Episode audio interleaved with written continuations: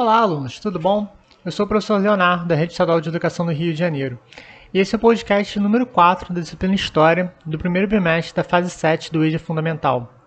Nesse podcast, iremos estudar a escravidão na África e nas Américas.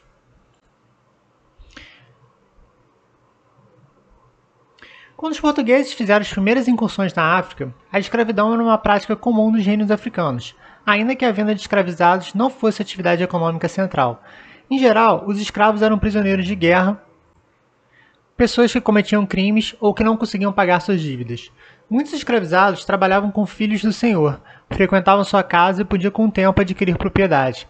A venda de escravos passou a ser uma atividade comercial lucrativa intercontinental a partir do final do século XV e início do século XVI, com a chegada dos europeus à África e a criação de feitorias na costa africana. Em troca de produtos como armas, fumo e pólvora, os chefes africanos forneciam seus escravos para traficantes europeus, árabes e turcos. Com o tempo, os comerciantes das colônias americanas também entraram no negócio. Os africanos escravizados eram transportados nos navios negreiros para as colônias americanas, onde seriam comercializados. O escravo assim gerava um lucro dobrado, ao ser vendido pelos traficantes e ao trabalhar nas lavouras e nas minas nas colônias americanas. Dessa forma, com a colaboração dos líderes nativos, os europeus transformaram o tráfico transatlântico de pessoas escravizadas em um dos negócios mais rentáveis da época moderna. Por isso, não é exagero dizer que a expansão portuguesa transformou o mundo. Ela significou o primeiro passo para a chegada dos europeus à América e iniciou o que chamamos de escravidão moderna. Você, aluno, saberia responder qual a diferença entre essa nova escravidão e a chamada escravidão antiga? Bom, na era moderna, houve uma chamada racialização da escravidão. Os indivíduos escravizados pertenciam a um grupo específico, composto de povos negros que habitavam o território africano ao sul do deserto do Saara. Os portugueses não foram os primeiros a defender o critério de cor para a escravização de pessoas. O comércio muçulmano de escravizados negros já era praticado no norte da África vários séculos antes dos primeiros navegadores portugueses chegarem na costa africana. Os muçulmanos seguiam os ensinamentos de Maomé, que permitiam a escravização de estrangeiros que não seguissem a fé islâmica. A escravização islâmica de povos negros nunca teve a importância econômica que teria a escravidão moderna, praticada pelo mundo cristão, tanto da Europa quanto das colônias americanas.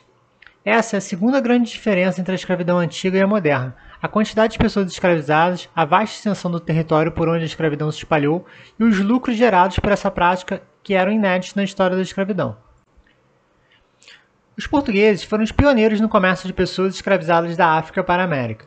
No ano de 1443, a coroa portuguesa criou no arquipélago de Arguim a primeira feitoria em terras africanas.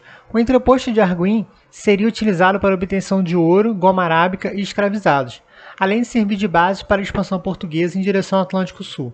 Porém, o grande impulso ao tráfico veio com a colonização da América, a partir do século XVI.